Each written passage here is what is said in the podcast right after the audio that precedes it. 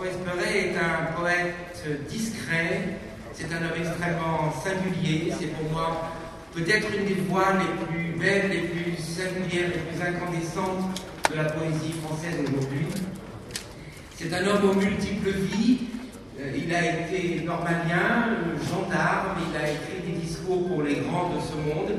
Il est aujourd'hui père de six enfants et aussi père orthodoxe. Euh, dans toutes ses vies euh, très éloignées a, priori les unes des autres, il a eu le souci de voir Dieu en l'homme, de trouver la profondeur euh, spirituelle dans le présent. Heureux est l'homme est un texte parfois complexe et comme malheureusement nous ne le lisons pas dans la totalité, j'ai peur que quelquefois on n'arrive pas à en rendre la cohérence et la fluidité. Je voudrais simplement vous présenter. C'est assez simple.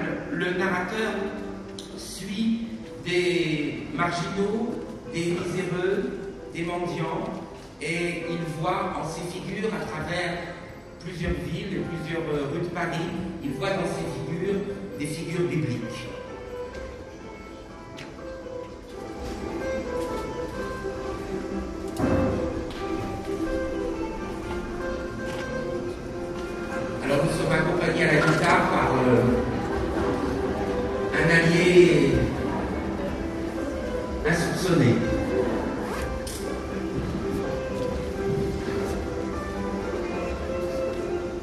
Des pauvres en esprit, j'en ai vu mille et mille habiter leur folie comme un roi son royaume, et qu'il saint le Pashtoun a cité ou maudit.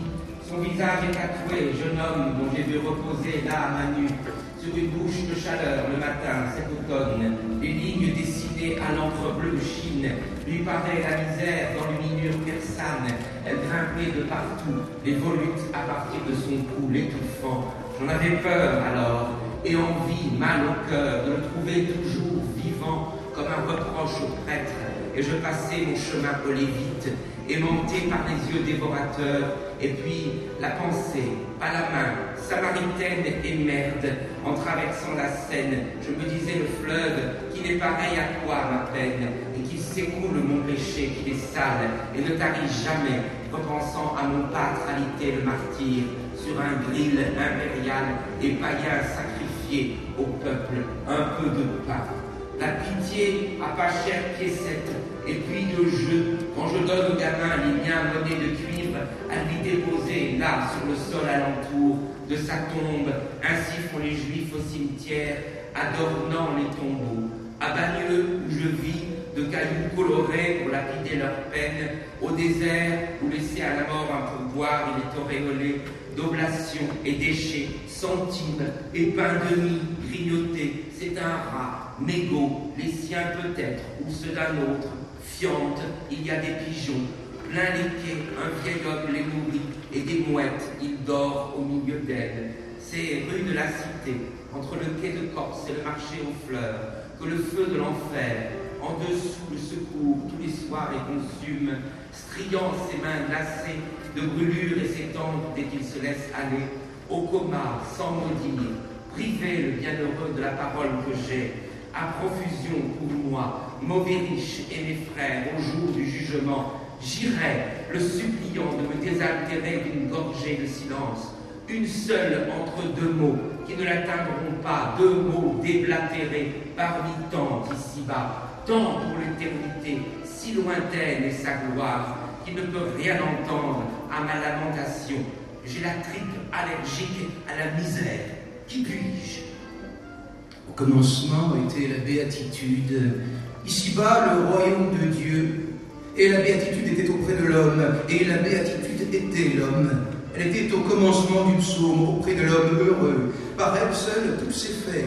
Rien ne s'est fait sans elle, lui, l'homme bienheureux. Que la vie soit en elle, que la vie soit lumière des hommes en leurs ténèbres, où brille la vraie lumière, et nos ténèbres heureux ne l'ont pas arrêté. Il y eut un matin clair en 18 à l'automne, un matin clair d'octobre, où l'éternité d'or écrit son alphabet doucement sur la mort, tapis dans l'ombre encore, et l'air qu'on y respire a le parfum précaire du royaume éventé, le parfum d'une enfance rêvée dont notre cœur s'éprend, le sentiment de qui nous fume un jour avant d'être au monde Les purs y verront Dieu. Les impurs dont je suis le bouc, un souvenir de même se complaire. Il y eut un matin clair, en 18 à Cité. Je sortais du métro, maugré en prières, où je découvris l'homme envoyé par Dieu. Son nom m'était voilé, celui d'éternité qu'on lit sur le visage. Il se dissimulait sous un suaire maculé de l'assistance publique des hôpitaux. Paris, propriétaire des pots à enfermer. L'inscription bleue, ça y est, violacée par la trace, comme la veine au bras d'un comateux éthique au fond de son mouroir.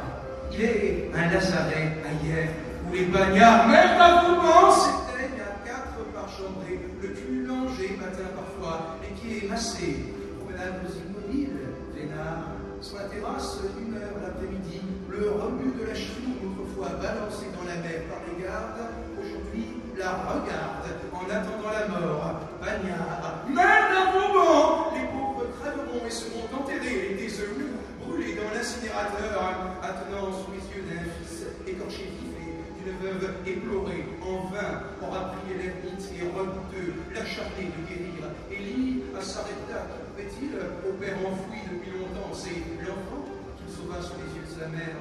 Et mon homme accompli au maître de sa vie, je prie, qui dépérit, tandis qu'il agonise, importunant le ciel inique. Fait 40 en été sous les toits, où l'État, c'est gratuit, prend soin de ses petits. L'État prend ses décrets qui paient, et Providence, pour les pauvres, en dispose, à moins qu'ils ne s'évadent à Paris, moitié nu, la nuit même où les mains chargées d'iniquité sous les présents les prennent et les jettent à l'abri. Noble gisant des rues qui ne demandaient rien, les récurent sans pitié, perfusant leur ascèse d'autorité glucose. À l'aube, ils se découvrent attachés à la poche de leurs droits, nos devoirs, insinués dans leurs veines.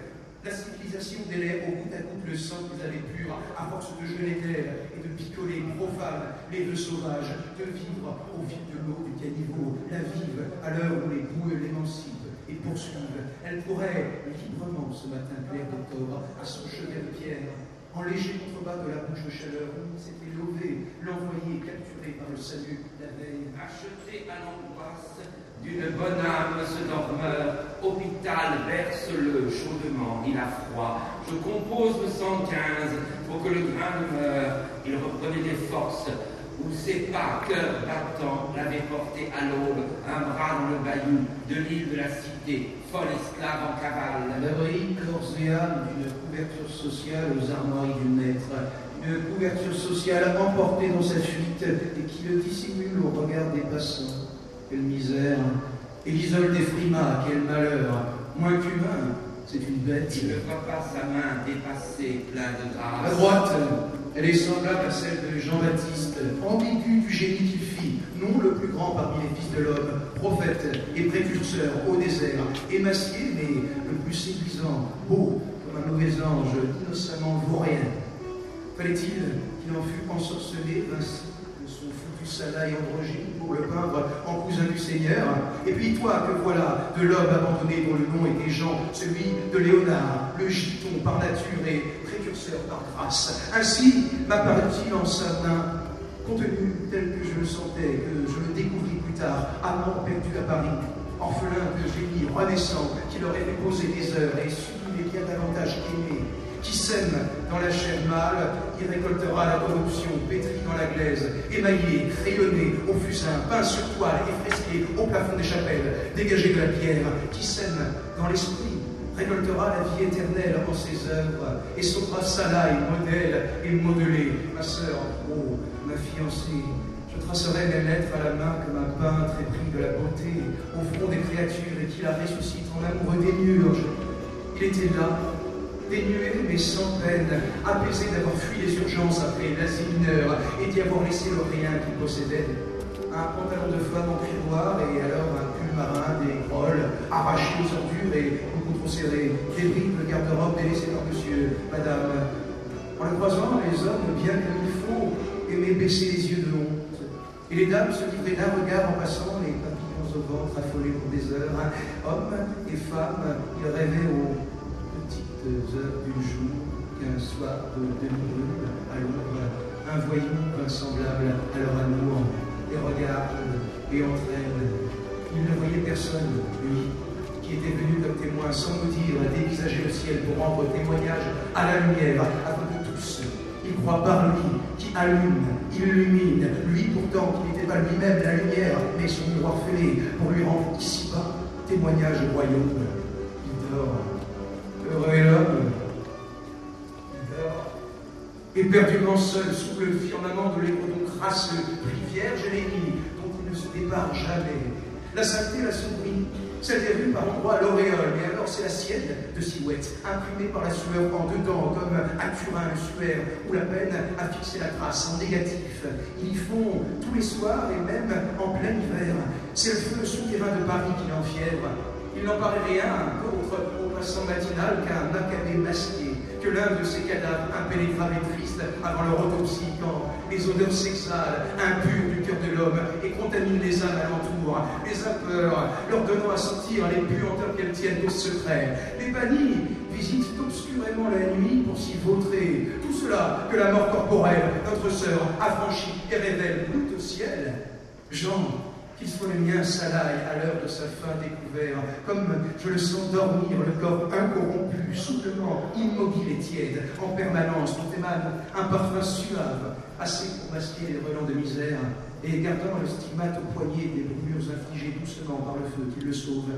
Et puis, du cathéter que lui avait porté ses maîtres à la saignée du bras cette nuit-là, le cathéter tombé de lui-même une semaine après sans un regard, en laissant à sa place un signe d'infamie la fleur de lys tatouée, la même en petit que celle de Milady, mais sans avoir commis d'autre crime que de vivre en se laissant mourir en plein cœur de la ville. Ils ne sont plus que trois, ses disciples,